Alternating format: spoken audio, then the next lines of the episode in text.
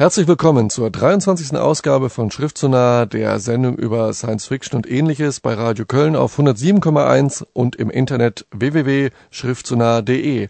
Und wie immer ähm, in der Umlaufbahn um den Bücherplaneten Michael Schneiberg und FC Stoffel. Und in der ersten Hälfte sprechen wir über das heiß ersehnte und jetzt endlich gelesene Olympos von Dan Simmons und äh, Klassiker der Science Fiction Dr. Adder von K.W. Jeter.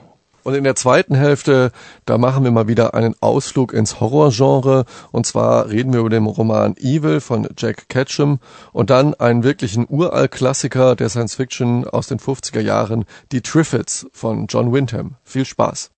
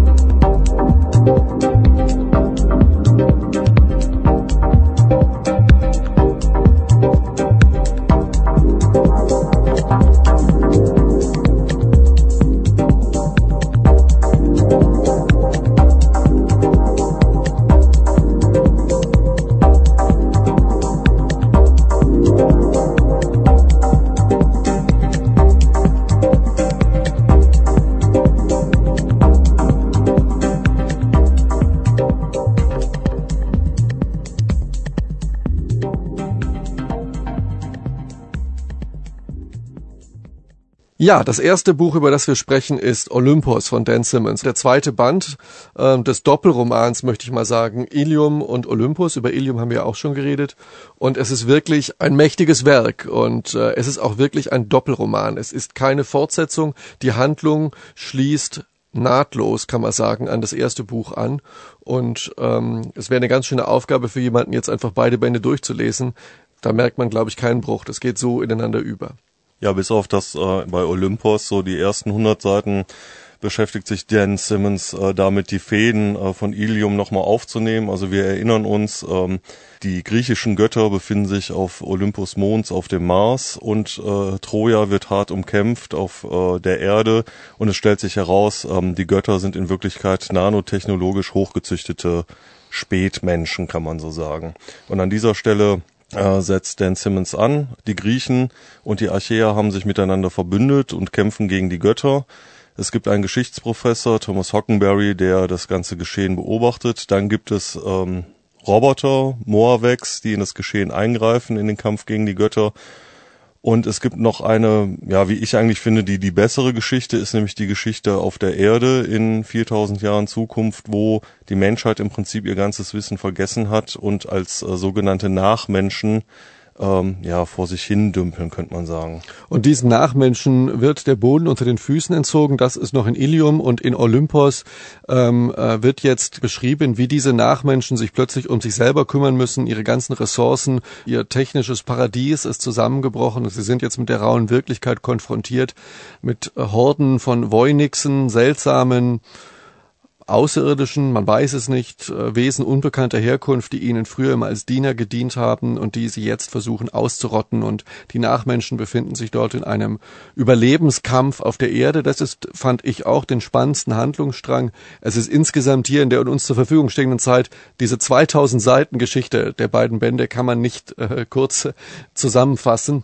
Aber ähm, man hat tatsächlich, wie Stoffel sagte, die Griechen, äh, die Roboter, die Götter und die Nachmenschen. Und die durchleben hier das Buch. Und die ersten 100 Seiten dieses Romans Olympus haben ein bisschen den Nachteil, dass sie ja, dass man durch den einen oder anderen Infodump warten muss, weil er wieder einiges erklärt, was man vielleicht aus dem ersten Band vergessen haben könnte. Das führt zu leichten Spannungslöchern zu Beginn von Olympus.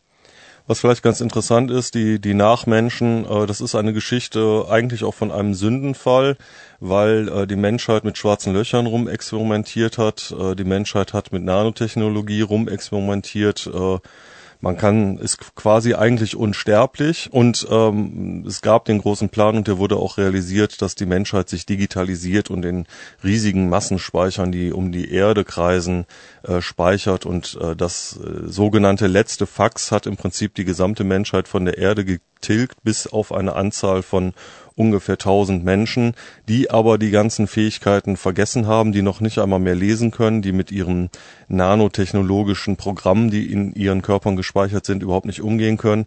Und das ist eigentlich der, der wirklich gute Teil, wie ich finde, äh, weil diese Nachmenschen mithilfe der, ähm, eines Avatars der Logosphäre und eines Avatars der Biosphäre, die sinnigerweise dann Prospero und Ariel heißen, allmählich lernen, sich ähm, von ihrem Schicksal äh, als als ja als dumme Schafe, die auf der Erde weiden, äh, zu erheben und ihr Schicksal in die eigene Hand zu nehmen.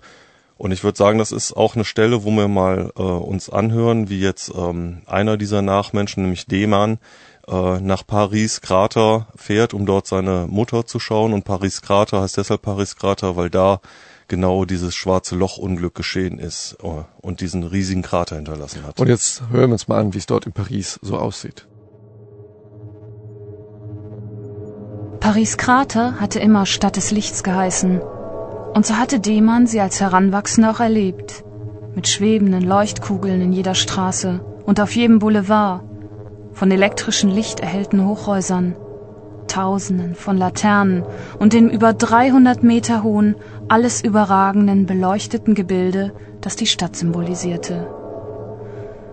Doch nun waren die Leuchtkugeln abgestürzt und erloschen, das Stromnetz war ausgefallen, es brannten nur noch wenige Laternen, die sich zudem meist hinter verschlossenen Fensterläden verbargen.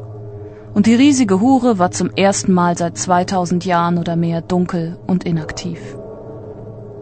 Demand schaute im Laufen flüchtig zu ihr hinauf, aber ihr Kopf und ihre Brüste, für gewöhnlich mit einer strudelnden, fotolumineszenten roten Flüssigkeit gefüllt, waren vor oder vielleicht in den dunklen Gewitterwolken nicht zu sehen und die berühmten Schenkel und Pobacken waren nur noch ein Stützwerk aus schwarzem Eisen, das die über der Stadt knisternden Blitze anzog. In einigen der von den Blitzen erhellten leeren Innenhöfe standen verlassene Altäre. Währenddem man an diesen traurigen Zeugnissen der Verzweiflung vorbeieilte, erhaschte er einen Blick auf primitiv modellierte Pappmaché-Statuen, die in Roben gewandete Göttinnen, nackte Bogenschützen und bärtige Patriarchen darstellen sollten. Die Altäre waren den olympischen Göttern des Turin-Dramas gewidmet. Athene, Apollo, Zeus und die anderen. Die Pappmaché-Bildnisse waren in dem ewigen Regen aufgeweicht und aus der Form geraten, so dass die erneut verlassenen Gottheiten auf den windgepeitschten Altären wie bucklige Monstrositäten aus einer anderen Welt aussahen. Soweit ein Ausschnitt aus Olympus von Dan Simmons, der Fortsetzung des Romanes Ilium. Und in diesem Ausschnitt, Dämon streicht durch das Paris der weit entfernten Zukunft, sieht man auch eine der größten Vorteile oder größten äh, Annehmlichkeiten des Romans, nämlich Dan Simmons Gespür für abgefahrene Settings und äh, tolle, äh, er ist ein toller Kulissenbauer und das macht er auch hier auf diesen mehr als tausend Seiten wieder ganz toll. Und ein, ein zweiter Aspekt dieses Ausschnittes sind die monströsen Gottheiten, weil das ist auch ein Handlungsstrang, die griechischen Götter, diese Übermenschen, ähm, die sich hier von der Ilias, von Homers Vorlage mehr als nur ein bisschen entfernen, sind brutalo Assis, die sich eigentlich ähm, nur noch gegenseitig abburksen und äh, versuchen, die Macht an sich zu reißen und zum Schluss auch gegen Zeus kämpfen und äh, ein, ein großes äh, Tohuwabohu veranstalten. Ja, Olympus von Dan Simmons, ein äh, mächtiges Buch mit mächtigen Namen und Schauplätzen. Ilium, Griechen, äh, Archaea, die griechischen Götter, Achilles, ähm, Zeus, äh, alle kommen sie drin vor. Dann auf der, in der zweiten Handlung auf der Erde mit den Nachmenschen tauchen Namen auf Prospero, Setebus, Caliban, Ariel, die Roboter unterhalten sich ständig über Shakespeare und Proust. Also da kommt einem äh, die gewalte Bibliothek des westlichen Abendslandes entgegengehämmert. Letztendlich stellt sich mir natürlich die Frage, was soll das Ganze? Und ähm, ich bin nicht wirklich glücklich damit, weil wenn man diese ganzen Namen mal weglässt, äh, die Geschichte, die da erzählt wird, ist eigentlich eine ziemliche Räuberpistole. Es ist ein Abenteuerroman, der äh, nicht ganz die Bedeutung meiner Meinung nach aufrechterhalten kann, die er versucht mit diesen bedeutungsschwangeren Namen zu simulieren, sage ich jetzt mal so. Ja, es, das Buch hat zwei Ebenen. Die eine Ebene ist die Handlungsebene und die Ebene der persönlichen Schicksale und einzelnen Figuren. Die ist sehr stark. Die Nachmenschen sind sehr stark. Hockenberry macht eine interessante Entwicklung durch. Von den Göttern oder Griechen wahrscheinlich Achilles. Der Mann ist echt eine coole Sau, kann man sagen, und zieht da mächtig vom Leder. Die andere Ebene allerdings, und das ist die Ebene der literarischen Anspielungen und der Ebene, wo die Frage sich stellt, was, worum geht's eigentlich wirklich? Was passiert dort eigentlich wirklich? Und das hat ein Ausmaß, das den Leser beim einmaligen Lesen fast schon überfordert und irgendwo auch kalt lässt. Das muss man sagen. Also ich meine mal äh, ganz im Ernst, was da wirklich passiert ist, die Menschen experimentieren mit einem schwarzen Loch rum, öffnen ein Tor in eine andere Dimension, äh, locken ein äh, Gehirn mit tausend Armen und äh, Augen an, dass sie dann, um es loszuwerden, mit äh, einer griechischen Schlacht ablenken müssen, weil sich dieses äh, Monster von dem Leid dort ernährt. Also das ist, äh, ist, ist eine der Geschichten da drin. Ja, also der Grund, warum ich dieses Buch mit Vergnügen und auch großem Lesespaß bis zum Schluss gelesen habe, lag weniger in dem Hintergrundrauschen, lag weniger in den Anspielungen der Literatur, lag weniger in dem Verkopften, sondern lag in den einzelnen Figuren, in den witzigen Dialogen, in den spannenden Actionsequenzen, in den tollen Kulissen und äh, ja, in der Liebe zu den Charakteren diese Sachen könnten in diesem Roman auch sein, ohne den ganzen Überbau, und dann wäre der Roman immer noch gut. Es ist nicht so, dass mich die Ilias da gestört hat, aber das Eigentliche liegt auf einer ganz einfachen szenischen Ebene und das macht den Roman gut. Ja, so kann man das stehen lassen. Er kann wirklich toll schreiben, hat ein Gespür für seine Figuren.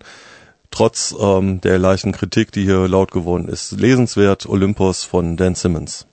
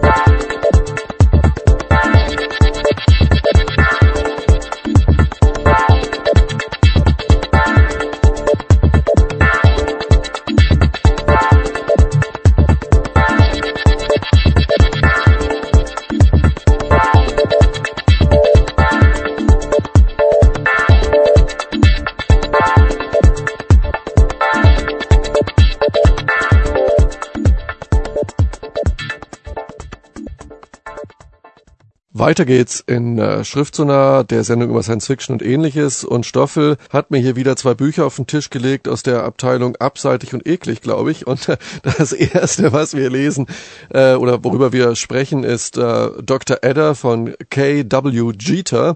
Vielen vielleicht nur bekannt als der Autor von diversen Blade Runner Fortsetzungen und Star Wars Romanen, aber es verbirgt sich hinter K.W. Jeter natürlich mehr unter anderem dieser Roman, der jetzt erschienen ist in einer wie gewohnt bei diesem Verlag schönen Ausgabe, Fantasia Paperback Science Fiction. Und äh, wenn ich mir das Cover anschaue, ja, sieht schon ziemlich trashig aus und äh, der Vergleich mit Dick und so legt es ja auch nahe. Haben wir hier einen halluzinatorischen Drogentrip mit Sex und Crime? Ja, kann man ungefähr so sagen. Es hat äh, nicht ganz. Okay, so weiter zum nächsten Buch. ja, okay, das war's. Sex und Crime daheim, wunderbar, immer gern gelesen. Nein, also. Ähm, es ist letztendlich, äh, fällt dieses Buch, wenn man es lesen will, unter äh, die Kategorie, ich schließe mal eine Bildungslücke. Ähm, Philipp K. Dick hat dieses Buch empfohlen und äh, es bettet auch so ein bisschen äh, die Romane von Philipp K. Dick nochmal in einen Kontext ein. Allerdings KW Jeter oder KW Jeter, wie unsere amerikanische Freunde ihn wahrscheinlich nennen, ähm, hat ein Buch geschrieben über äh, ein Los Angeles in der nahen Zukunft, in der so ziemlich alles verkommen ist. Auf der einen Seite gibt es eine Moralpolizei, einen ähm, fanatistischen christlichen Prediger, der äh, dermaßen restriktiv ist, wie man sich das äh, angesichts der momentan vorherrschenden Meinung im Bible Belt in, in Amerika äh, sehr gut ausmalen kann. Auf der anderen Seite gibt's Dr. Edda, der Mensch, der allen Mächtigen und äh, Unterbemittelten äh, die tiefsten und feuchtesten Träume wahrmacht, indem er in der Lage ist, mittels einer Droge, dem ADR, zu erkennen, was die geheimsten Wünsche der Menschen ist und äh, diese dann äh, per plastischer Chirurgie auch umsetzt, wahlweise an einem selbst oder an der mitgebrachten Freundin, die dann äh, für längere Zeit in einem Stundenhotel in der Stadt geparkt wird, die man dann hin und wieder aufsucht. Ähm, also ein Roman, der äh, dermaßen sexuell aufgeladen ist, dass es äh, einem zwischendurch dann doch immer wieder hochkommt. Äh, die Frage ist natürlich, warum sollte man so etwas lesen? Ja, und äh, da möchte ich es eigentlich so ein bisschen wie mit Opus D äh, im Bezug auf den Da Vinci Code halten. Äh, ob man das lesen soll oder nicht, bleibt jedem selber überlassen. Vielleicht kann ja der nächste Ausschnitt, den wir uns dann mal anhören aus diesem Buch, äh, etwas dazu beitragen. Nämlich hören wir, wie sich Dr. Edder freiwillig seinen rechten Arm abhacken lässt, um äh, einen wunderbaren, fantastischen Laserhandschuh sich implantieren zu lassen. Es war ein Gefühl, als würde gestautes Blut in seinen Arm zurückkehren. Ein intensives, beinahe schmerzhaftes Kribbeln unterhalb der Stelle, wo der Metallrezeptor über Edders Armstumpf gestülpt war. Das Gefühl hielt eine Minute lang an. Dann ließ es nach, während er spürte, wie die erweiterten Sensoren der Waffe zum Leben erwachten, als würden sich von seinem Handgelenk bis zum Ellbogen Augen öffnen. Beatrice musterte Eddas leichenblasses Gesicht, die Konturen noch schärfer, und einem Messer ähnlicher als sonst, als hätte er während der Operation noch mehr verloren als nur seinen Arm. Ich habe dich gewarnt, sagte Beatrice. Ich hätte dir eine örtliche Betäubung geben können. Selbst eine Hochgeschwindigkeitsknochensäge ist kein Honiglecken. Nein, murmelte Edda und drehte den Kopf auf dem schweißgetränkten Handtuch. Ich wollte nicht, dass mich irgendetwas behindert. Ich wollte ihn sofort unter Kontrolle haben. Glaubst du, du hast ihn jetzt unter Kontrolle? Ada schloss die Augen und nickte. Ich kann ihn spüren.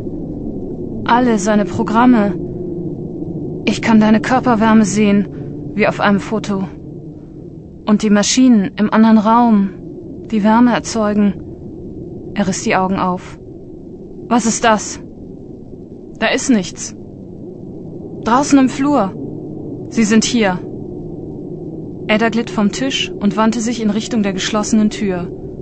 Dann drehte er sich um. Das Kind klappte ihm vor Überraschung auf, und sein Metallarm flog hoch, als er einen winzigen, stechenden Schmerz im Rücken verspürte. Beatrice stand hinter ihm mit einer Spritze in der Hand, die Nadelspitze war feucht und rot. Du, keuchte Edda, als ihn eine warme Welle der Betäubung durchströmte. Sein Herz schlug noch einmal und die lähmende Wärme schwappte über seinen Kopf zusammen. Er brach neben dem Operationstisch zusammen. Undeutlich hörte er, wie eine Tür geöffnet wurde und Schritte in den Raum kamen. Auf dem Boden liegend, unfähig, den Kopf zu bewegen, sah Edda durch Kilometer von waberndem, flüssigen Raum, der von Dunkelheit begrenzt wurde, wie Beatrice und der Mopo mit der roten Armbinde sich über ihn beugten. Wurde auch Zeit, dass Sie kommen, konnte er Beatrice zum anderen sagen hören, während sich die schwarzen Ränder auf die Mitte seines Gesichtsfelds zubewegten und er das Bewusstsein verlor. Hier ist mein Teil der Abmachung. Tja, ähm, Selbst eine Hochgeschwindigkeitsknochensäge ist kein Honiglecken. Also den Satz finde ich zitierfähig. Ich sage es dir, ich sage es dir. Okay, jetzt sehe ich schon die ganzen langhaarigen Nerds in die Buchläden stürmen, um sich das Buch zu kaufen. Okay, also äh, ja, da geht's ja zur Sache und ähm, man bekommt schon ein bisschen das Gefühl von einer trashig äh, düsteren Zukunftsvision und so eine Punk-Version von Blade Runner. Es ist letztendlich ein völlig übertriebenes Sittengemälde, Perversion ohne Ende das mag Ende der 80er Jahre in Amerika, mag das notwendig gewesen sein, um da der allgemein vorherrschenden Prüderie was entgegenzusetzen. Heutzutage ist ja die Frage, womit kann man überhaupt noch provozieren und muss man eigentlich ständig provozieren und muss man schocken? Ich weiß es nicht. Mich hat das äh, relativ kalt gelassen, diese ganzen äh, feuchten Träume, die da angedeutet werden, weil die äh, Geschichte an sich äh, ziemlich verworren und wirr ist und äh, ja, Dr. Edder ist, ist zwar eine faszinierende ähm, Gestalt und äh, auch die anderen Leute, die in dem Buch vorkommen, äh, diese Moralpolizei und so, das ist alles sehr bunt und äh, ja, es ist ziemlich trashig auf eine Art. Das Buch ist insofern interessant, als wie gesagt Philipp K. Dick dieses Buch empfiehlt und es auch sehr viele Philipp K. Dick mäßigen Elemente hat und auf eine gewisse Art äh, diesen, diesen wirren, halluzinierenden Stil von Philipp K. Dick auch aufgreift, beziehungsweise man umgekehrt so ein Gespür dafür kriegt, dass Philipp K. Dick natürlich kein, kein Einzelfall ist und, und er diese Art zu schreiben nicht erfunden hat, sondern äh, mit diesem Buch man dann nochmal ein Gespür dafür bekommt, wie viel eigentlich damals im Zeitgeist auch lag. So, und insofern kann ich ähm, Dr. Edder von äh, K.W. Jeter jedem empfehlen, der sich ähm, so auch so ein bisschen für abseitige Literatur interessiert und auch für, für, sag ich mal, so die Stilblüten dieses Genres, um auch gewisse Sachen mal ähm, in, in einen Hintergrund einzubetten. Meiner Meinung nach sind die Bücher von Philipp K. Dick, aber äh, gerade wenn man das Buch ge gelesen hat, umso größer und umso besser, weil sein Stil wirklich unvergleichbar ist und äh, man dann zwar weiß, was äh, schwang in seiner Zeit mit, aber äh, wenn man sieht, was äh, K.W. Jeter daraus gemacht hat und Philipp K. Dick, dann äh, sieht man einfach, wer der Meister und wer der Schüler ist. Okay, also Dr. Edder von K.W. Jeter, übersetzt von Sarah Schade, erschienen bei der Fantasia Paperback Edition. Und in der zweiten Hälfte, ja, da geht's weiter und da sprechen wir über Horror und über einen alten, alten Klassiker. Bis dahin.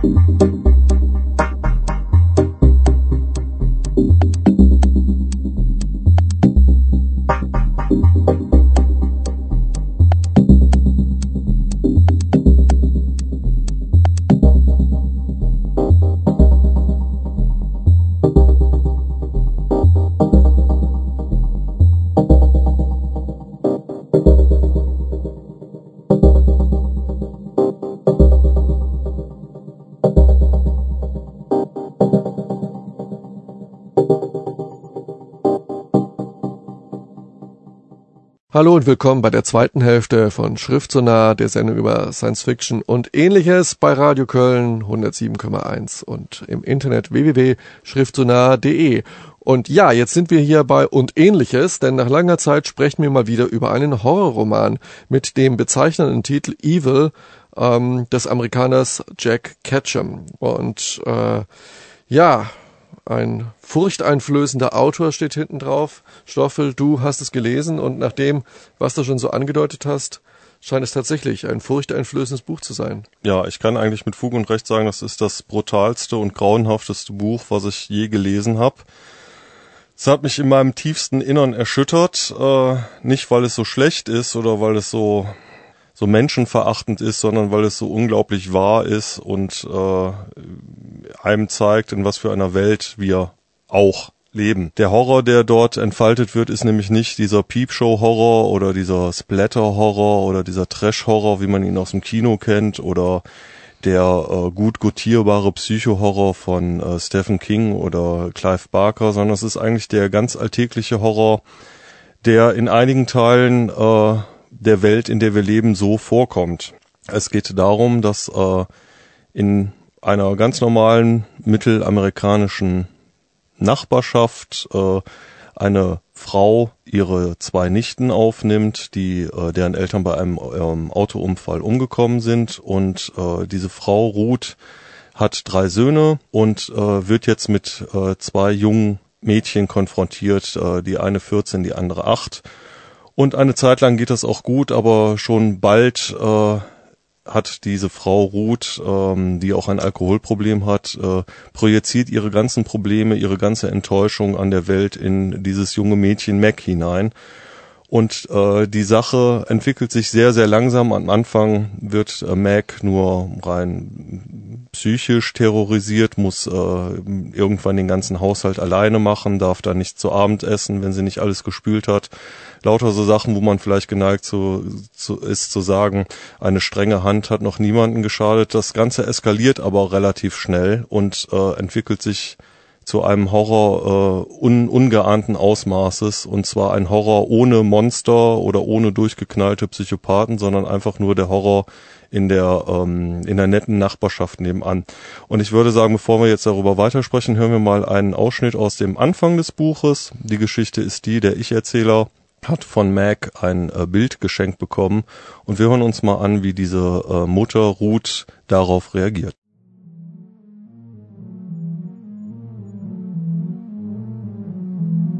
Sie ging an mir vorbei zu Mac. Sie legte ihr den Arm um die Schultern und wandte sich wieder uns zu. Zum Beispiel das Bild da. Ich weiß, du hast es für David gemalt. Da brauchst du mir gar nichts anderes zu erzählen. Aber jetzt möchte ich mal wissen, was du dafür kriegst. Meinst du, dass dir dieser Junge was geben wird? Sicher. Davy ist ein netter Junge, besser als die meisten, finde ich, auf jeden Fall. Aber, Schätzchen, er wird dir trotzdem nichts dafür geben. Und wenn du mir das nicht glaubst, dann wirst du dein blaues Wunder erleben. Ich will damit nur sagen, ich hoffe, das Bild war alles, was du ihm gegeben hast und was du ihm geben wirst. Das sage ich dir zu deinem eigenen Besten. Das, was Männer wollen, hast du nämlich sowieso schon. Und damit meine ich nicht deine verdammten Kunstwerke. Macs Gesicht begann zu beben und ich wusste, dass sie sich zusammenriss, um nicht in Tränen auszubrechen. Doch so unerwartet das auch alles war, ich hatte Mühe, nicht zu lachen. Und Donny auch. Das Ganze war unheimlich. Und vielleicht war es auch zum Teil die Anspannung. Doch was Ruth über die Kunstwerke gesagt hatte, war wirklich witzig. Ihr Arm schlang sich fester um Max Schultern. Und wenn du ihnen gibst, was sie wollen, dann bist du einfach nur eine Schlampe, Schätzchen. Weißt du, was eine Schlampe ist? Und du, Susan? Natürlich nicht. Du bist noch zu jung. Also, eine Schlampe ist eine Frau, die für einen Mann die Beine breit macht. Ganz einfach. Damit er sich reinschummeln kann. Woofer, hör auf mit deinem blöden Gegrinse. Jede Schlampe verdient eine Tracht Prügel. Das sind bestimmt alle in der Stadt hier meiner Meinung. Also, ich warne dich, Schätzchen, wenn du bei mir im Haus die Schlampe spielst, spiele ich den Rasenmäher auf deinem Arsch. Haben wir uns verstanden? Sie ließ Mac los und ging in die Küche. Sie machte die Kühlschranktür auf. So, und wer will jetzt ein Bier? Sie deutete auf das Bild. Sowieso ein bisschen blass, das Ding. Findet ihr nicht? Sie griff nach einem Sixpack. Das war ein Ausschnitt aus Evil von Jack Ketchum und ja, dieser Ausschnitt, das geht schon auch noch ein bisschen an die Nieren und wenn man sich vorstellt, dass sich das in die Richtung weiterentwickelt, ja, ähm, nach dem, was du über dieses Buch angedeutet hast, ähm, warum soll ich mir sowas überhaupt durchlesen? Also ich meine, das, äh, man wird wahrscheinlich erfüllt mit einem kaum zu überbietenden Mitleid und Mitleiden mit diesem armen äh, Mädchen und ähm, Warum soll ich mir das antun als Leser? Also das Schlimme ist an diesem Buch, und ich kann es eigentlich äh, guten Gewissens nur sehr, sehr, sehr wenigen Leuten empfehlen. Das Schlimme an diesem Buch ist, dass äh, der kleine junge David, der halt eben in der Nachbarschaft äh, das äh, bei Ruth die er ist der Ich-Erzähler er ist der Ich-Erzähler äh, und Ruth ist die Frau von nebenan die halt eben diese beiden Nichten bei sich aufgenommen hat und in äh, und da einen unglaublichen Strudel von von äh, alltäglicher Gewalt die die immer mehr zum Exzess wird entfacht und David ähm, ist unglaublich ohnmächtig. Er weiß, dass er eigentlich helfen müsste und dass er was tun müsste. Auf der anderen Seite hat er Angst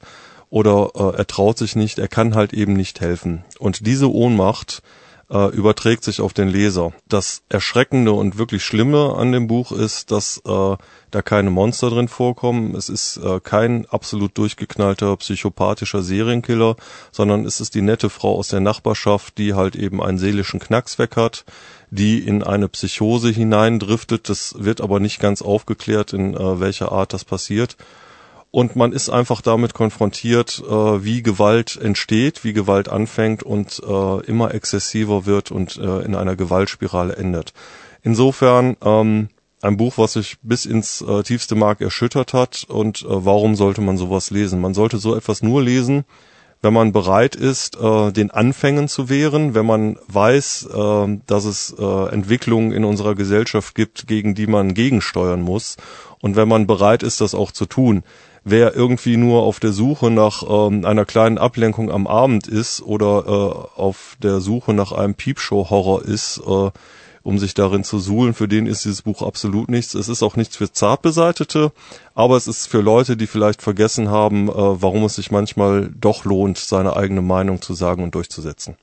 Ja, Evil, äh, das Böse. Und das ist genau das, womit man hier konfrontiert wird. Aber äh, wird der Leser erlöst? Also ist am Ende dieses Buches, gibt es eine poetische Gerechtigkeit? Nein. Wird das Böse bestraft? Nein. Also ohne, dass du jetzt was vorwegnehmen sollst, aber wird man erlöst am Ende des Buches? Nein, man, man wird nicht erlöst. Es gibt äh, ein äh, irgendwie geartetes Ende, was okay ist, aber man bleibt mit einer unglaublichen Wut und Scham und Ohnmacht alleingelassen.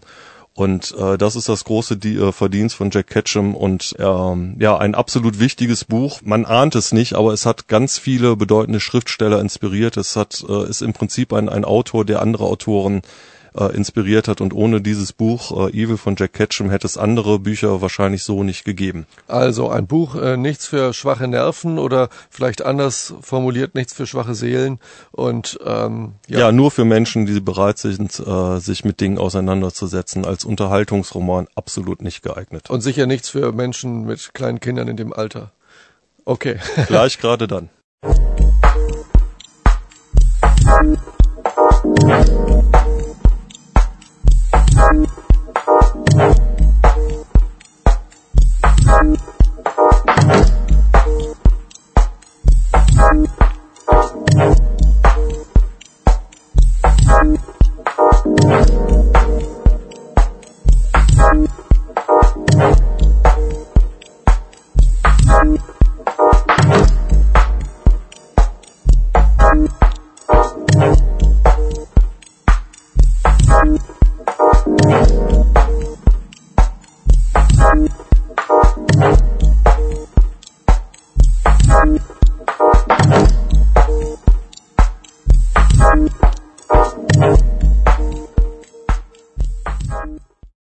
In Schriftsonar um das Buch Die Triffids von John Wyndham, erschienen bei Heinrich und Hahn in der grünen Reihe und äh, ja, die grüne Reihe vielleicht, weil die Triffids äh, nämlich Pflanzen sind, mutierte Pflanzen oder wie kann man das sagen? Ja, das kann man so sagen. Und das wird jetzt eine ganz seltsame Besprechung, weil auf der einen Seite hat dieser Roman, wie ich finde, einige große Schwächen.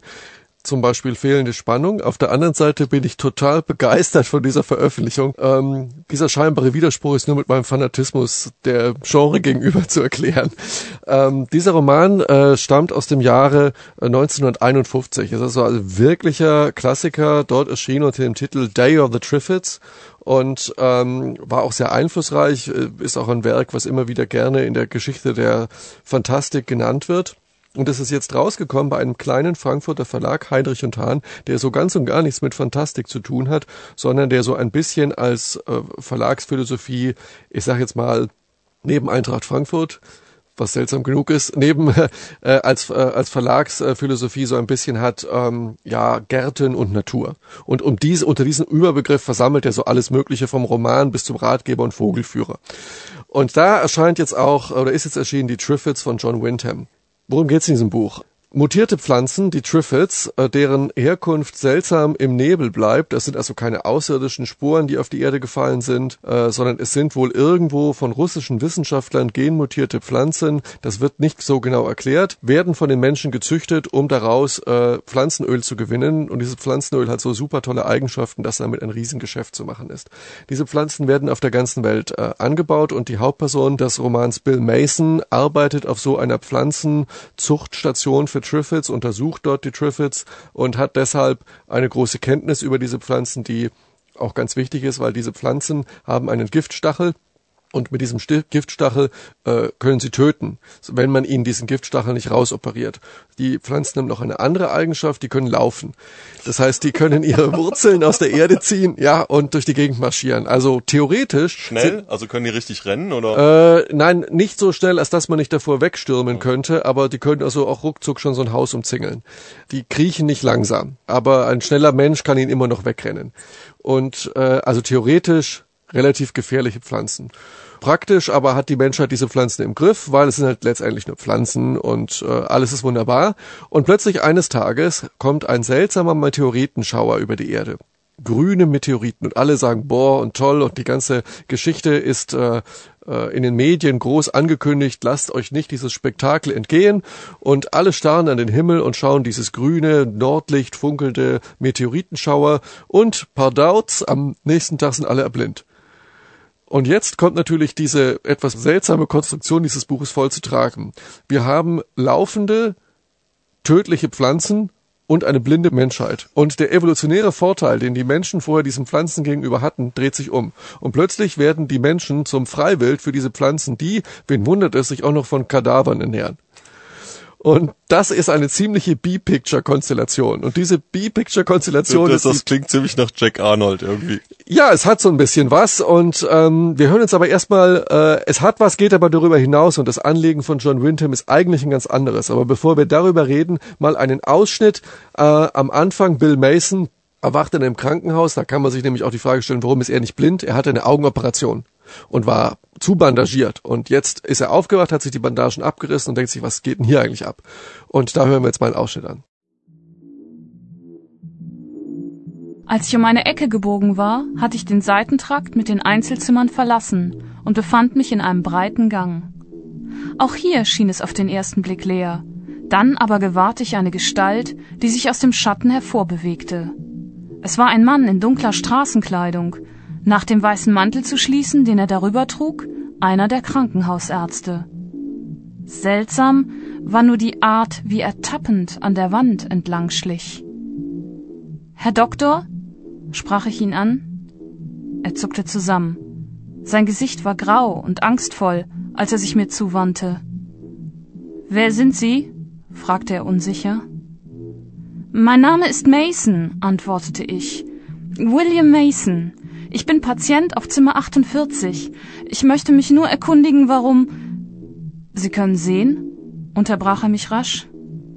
Sicher, so gut wie früher, erklärte ich. Alles ist wunderbar geheilt. Da niemand gekommen ist, mir den Verband abzunehmen, habe ich es selbst getan. Schaden, glaube ich, habe ich dabei nicht angerichtet. Ich habe. Wieder unterbrach er mich. Bitte, führen Sie mich zu meinem Zimmer. Ich muss sofort telefonieren. Ich begriff nicht gleich, es war alles so verwirrend gewesen, seit ich an jenem Morgen aufgewacht war. Wo ist Ihr Zimmer? fragte ich. Fünfter Stock, Westtrakt. Mein Name steht an der Tür. Dr. Soames. Gut, sagte ich überrascht. Wo sind wir jetzt? Verärgert und angespannt schüttelte er den Kopf. Wie zum Teufel soll ich das wissen? sagte er bitter. Sie haben Augen. Machen Sie sie auf, verdammt nochmal. Sehen Sie denn nicht, dass ich blind bin? Es war ihm nicht anzusehen. Er schien mich mit weit offenen Augen anzublicken. Gut. Fassen Sie meinen Arm, wies er mich an. Sie wenden sich, von der Lifttür kommt, nach rechts und biegen dann den ersten Gang nach links ab. Meine Tür ist die dritte. Ich befolgte seine Anweisungen. Unterwegs begegneten wir niemanden. Im Zimmer führte ich ihn zum Schreibtisch und übergab ihm den Apparat. Er horchte eine Weile. Dann tastete er nach der Hörergabel und rüttelte ungeduldig daran. Langsam wich der gereizte und gequälte Ausdruck aus seinem Gesicht. Er sah nur noch müde aus. Sehr müde. Er legte den Hörer auf den Tisch. Ein paar Augenblicke stand er reglos und schien vor sich die Wand anzustarren. Dann wandte er den Kopf. Es ist zwecklos. Die Leitung ist tot. Sind Sie noch da? fügte er hinzu. Ja, antwortete ich. Seine Finger tasteten die Schreibtischkante entlang. In welcher Richtung stehe ich jetzt? Wo ist das verdammte Fenster? fragte er mit erneut aufflackernder Gereiztheit. Sie brauchen sich nur umzudrehen, sagte ich. Er tat es und ging mit vorgehaltenen Händen darauf zu und befühlte sorgfältig Brett und Rahmen. Dann trat er einen Schritt zurück. Ehe ich erkannte, was er vorhatte, war er mit voller Wucht nach vorne gesprungen und hinausgestürzt. Soweit also der Ausschnitt aus Die Triffids von John Windham. Und äh, ja, äh, klingt doch eigentlich ganz unterhaltsam. Also ein bisschen trashig, aber äh, ich fand es jetzt schon leidlich entertaining. Also wo ist das Problem? Ja, das Problem ist, dass ähm, das Buch vor allen Dingen in der zweiten Hälfte finde ich, äh, immer langweiliger wird. Und zwar deshalb, weil er im Grunde genommen meine Theorie ist, ihm geht's gar nicht um die Triffids. Es geht ihm eigentlich darum, äh, eine Menschheit zu beschreiben. Das ist eigentlich auch eines der großen Themen von Jen Windham in anderen Büchern, die mit einer Katastrophe völlig überfordert ist. Die Katastrophe äh, befällt den Normalo-Bürger von um die Ecke, den Bäcker, den Gärtner und die können damit überhaupt nicht umgehen und die Gesellschaft zerfällt. In diesem Fall zerfällt die Gesellschaft in eine große Mehrheit von Blinden und eine kleine Minderheit von Sehenden, die wie Bill Mason aufgrund eines Zufalls eben nicht die Kometen sehen konnten. Und die Frage, die John Wyndham beschäftigt, ist, wie arrangieren sich diese Gesellschaften? Und äh, deshalb unterbricht er den Lesefluss immer wieder für philosophisch, pseudophilosophisch, gesellschaftskritische Erörterungen über, wie die Menschen jetzt zusammenleben könnten und nicht. Und die sind einfach langweilig und ähm, äh, ein bisschen altbacken. Und das durchbricht die Handlung durch sehr. Das andere ist, dass seine Handlung im Grunde genommen eine Lost and Found Geschichte ist. Dieser Bill Mason trifft eine Frau, Gisela Payton, eine e-, Schriftstellerin, ehemalige Schriftstellerin, die auch sehen kann und die verlieben sich so ein bisschen ineinander und dann werden durch die Umstände getrennt und dann sucht er sie wieder. Und in dem Moment, wo er sie wiedergefunden hat, rafft ähm, äh, John Wyndham die Rest der Handlung mehrere Jahre auf einigen Seiten zusammen, wie im Zeitraffer. Als hätte er sozusagen, wer hätte er den Punkt der Story erreicht, den er erreichen will, und den Rest erzählt er jetzt noch der Vollständigkeit halber. Und dann denkt man sich am Schluss des Buches, was soll der Quatsch denn jetzt? Und ähm, das sind so ein paar Sachen, die eigentlich das Lesevergnügen deutlich schmälern, sodass ich sagen muss, das war über Phasen ein wirklich langweiliges Buch, aber trotzdem geil, dass es erschienen ist und es sollten viel mehr dieser alten Klassiker wieder aufgelegt werden. Da würden mir tausend anfallen, die ich auf eine Wunschliste setzen könnte. Von daher kann ich also eine zurückhaltende Leseempfehlung geben. Das war's dann auch schon mit Schriftsonar, die Sendung, die sich mit Science Fiction und Ähnlichem beschäftigt. Äh, weitere Infos gibt's dann zu allen Büchern bei uns auf der Internetseite www.schriftsonar.de. Äh, es lohnt sich auch mal auf die Seite des Bürgerfunks äh, vlog.de zu schauen. Da gibt's auch äh, interessante Informationen zum Bürgerfunk. Und äh, ja, vielen Dank an unsere Sprecherin Doris Mücke und das letzte Wort äh, entnehmen wir dem Buch Die Triffids. Wenn ein Tag, von dem man eigentlich weiß, es ist ein Mittwoch, sich von Anfang an so anhört wie ein Sonntag, ist irgendetwas faul. Schönen guten Abend. Nee, nur guten Abend.